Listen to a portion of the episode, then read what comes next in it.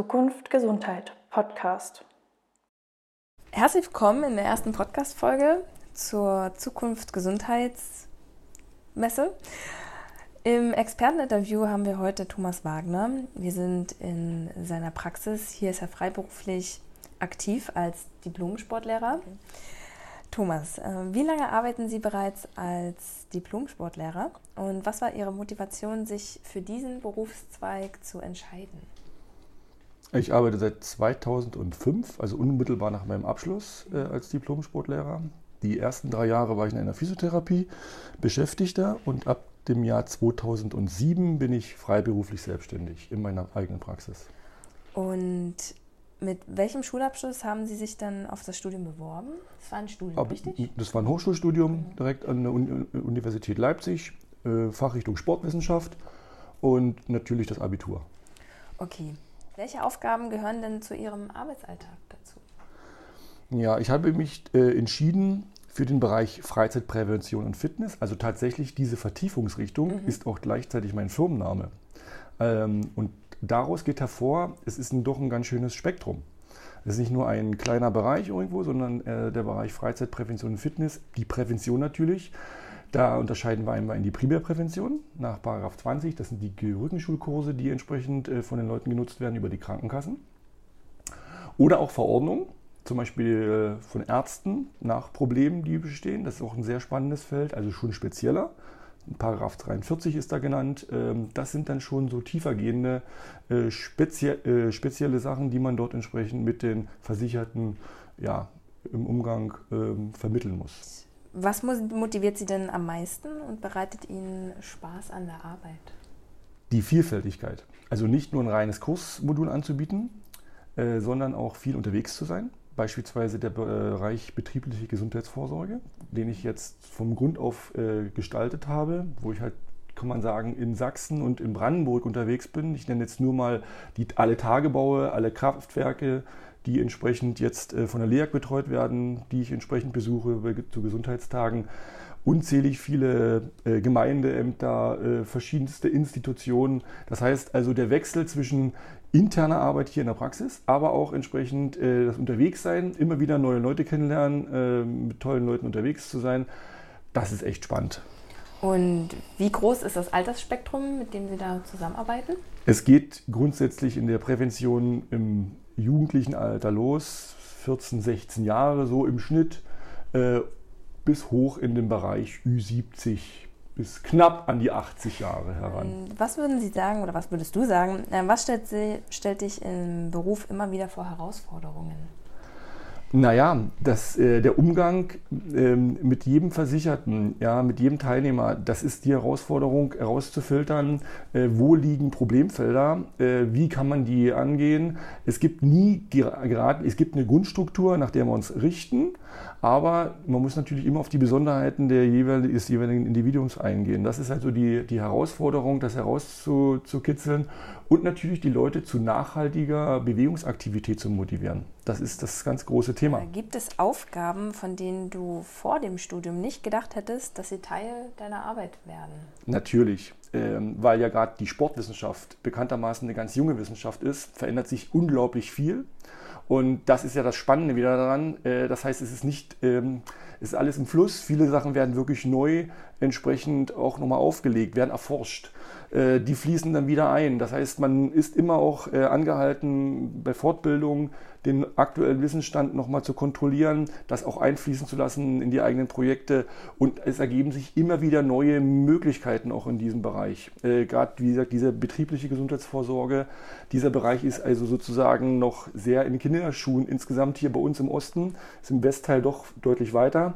Und das merke ich immer wieder, wenn ich äh, in, Firmen bin, die schon 20, 30 Jahre auf dem Markt sind das allererste Mal sehen die mich dort und ich mache mit denen irgendwelche Tests, dann ist das natürlich unglaublich toll und spannend, dort eine Sache zu initiieren, wo man sich dann auch über die Jahre weiter vertiefen kann. Genau. Gibt es Vorurteile gegenüber deinem Beruf, die du schon immer gerne mal aus dem Weg räumen wolltest? Oder? Ein grundsätzliches Vorurteil braucht man eigentlich nicht haben. Man muss nur bereit sein, wirklich ein relativ breites Spektrum ähm, an Wissen sich ähm, zu bereiten. Ja, das ist also nicht nur eine kleine Fachrichtung, sondern es ist also wirklich ein sehr vielfältiges äh, Programm, so wie ich es jetzt mal kurz umrissen habe. Mhm. Und dann kann man natürlich auch selber sagen, oha, ich interessiere mich doch mehr für den reinen Praxisbetrieb, Kursbetrieb. Ich interessiere mich mehr auch ähm, in Zusammenarbeit, auch mit Firmen, Organisationen etc. Ich bin mehr so ein bisschen der organisatorische äh, Typ. Und das kann sich natürlich herauskristallisieren dann im Laufe der Zeit. Und dann findet man auch so seine Arbeitswege und seine Arbeitsfelder, die man dann einfach äh, vorwiegend besitzt. Mhm. Jetzt hast du ja ein Abitur gemacht und studiert. Gibt es denn auch einen Berufszweig, der ähnlich deinem ist, den man als Ausbildungsberuf erlernen kann oder ähm, ja, sich mit einem Realschulabschluss darauf bewerben könnte? Also die, die, die, in dem Bereich Fitness geht das mit Sicherheit. Mhm. Fitness sind wir dann aber schon ein bisschen im gewerblichen Bereich. Das sind meist Fitnessstudios. In denen kann ich natürlich mich auch verwirklichen als Lehrer, als Fitnesstrainer. Mhm.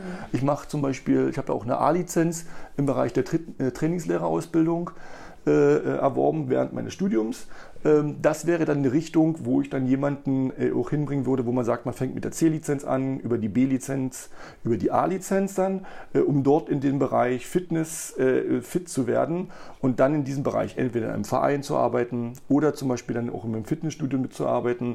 Er könnte sicherlich auch bei mir mitarbeiten, nur wie gesagt, Voraussetzung für die Abrechnung bei den Krankenkassen ist, dass man halt einen Abschluss hat, der entsprechend hinterlegt ist. Da wird es dann entsprechend schwierig schwierig, weil dort sind dann Voraussetzungen Abitur. So ist es doch bei meiner Mitarbeiterin in der Prüfung gewesen. Also man muss es nicht im Hochschulstudium machen. Mhm. Man kann auch, äh, ich sage jetzt mal, äh, in anderen äh, Akademien Abschlüsse erzielen. Wichtig ist aber erst eine Grundvoraussetzung muss man haben. Ähm, also und dann entsprechend die Vertiefung entsprechend zu wählen. Das wäre halt nochmal wichtig, wo man genau nochmal abchecken müsste, welche Richtung interessiert mich. Da ist zum Beispiel sehr interessant, dass eigentlich in den letzten zwölf Jahren immer im Jahr so ein bis zwei Personen bei mir waren, die eigentlich ein Praktikum gemacht haben. Sowohl aus, äh, vom Realschulbereich, äh, es waren äh, aus dem Abiturbereich äh, äh, Schülerinnen und Schüler bei mir, es waren auch schon Studenten bei mir gewesen, die dann auch nochmal ein Berufspraktikum gemacht haben weil das immer wieder sehr wichtig ist, diesen praktischen Bezug äh, entsprechend zu erlernen, weil das andere ist sehr theoretisch teilweise an der Uni, das kennen wir ja. Mhm. Und hier kriegt man erstmal mit, oh, was ist alles so, was man braucht, was man machen muss. Und danach sollte man sich auch orientieren. Also so ein Berufsvorbereitungspraktikum oder so ein Schülerpraktikum kann ich eigentlich immer nur empfehlen in einem verschiedenen Bereich, um dort wirklich nochmal zu sehen, ob man dafür auch geeignet ist. Okay, und hier sind auch immer wieder mal Kapazitäten da, dass man eine Praktikumsstelle anbieten kann. Ja, in, in, den, in den Praktikumszeiten ist natürlich klar, überschneidet sich das sehr oft. Der Erste ist dann meistens derjenige, der das Glück hat. Ja. Ähm, aber ich mag das natürlich auch gern, gerade junge Leute da mit reinzuführen. Und wenn die motiviert sind, dann macht das einfach Spaß. Ja, also wenn ich merke, es gibt ein Interesse schon mal grundsätzlich äh, an Bewegung und dann noch vielleicht das zu erlernen, das zu vermitteln, um mal ein Gefühl zu haben, vor einer Gruppe zu stehen. Das ist dann eine tolle Geschichte, wenn man so nach ein, zwei Wochen dann merkt, Mensch, die können schon verschiedene Sachen äh, in Eigenregie übernehmen und wollen dann auch in diesem Bereich weitergehen. Also wie gesagt, aus meinem Bereich habe ich jetzt schon zwei Personen, die in diese Vertiefung danach gegangen sind. Mhm. Und das ist eine tolle Motivation, auch dass man merkt, es kommen auch wieder junge Leute in diesem Bereich nach. Schön, das ist ein wundervoller Abschluss. Ähm, also, wer Interesse an einem Praktikum hat, kann eventuell einfach mal hier bei Thomas Wagner in seiner Praxis anfragen. Diplom-Sportlehrer. Das war unser erstes Experteninterview für das Projekt Zukunft Gesundheit. Wir hoffen, wir konnten das Interesse wecken oder auch Anreize setzen. Und bei Fragen könnt ihr euch jederzeit bei uns zurückmelden oder auch bei Thomas Wagner. Vielen Dank. Dankeschön.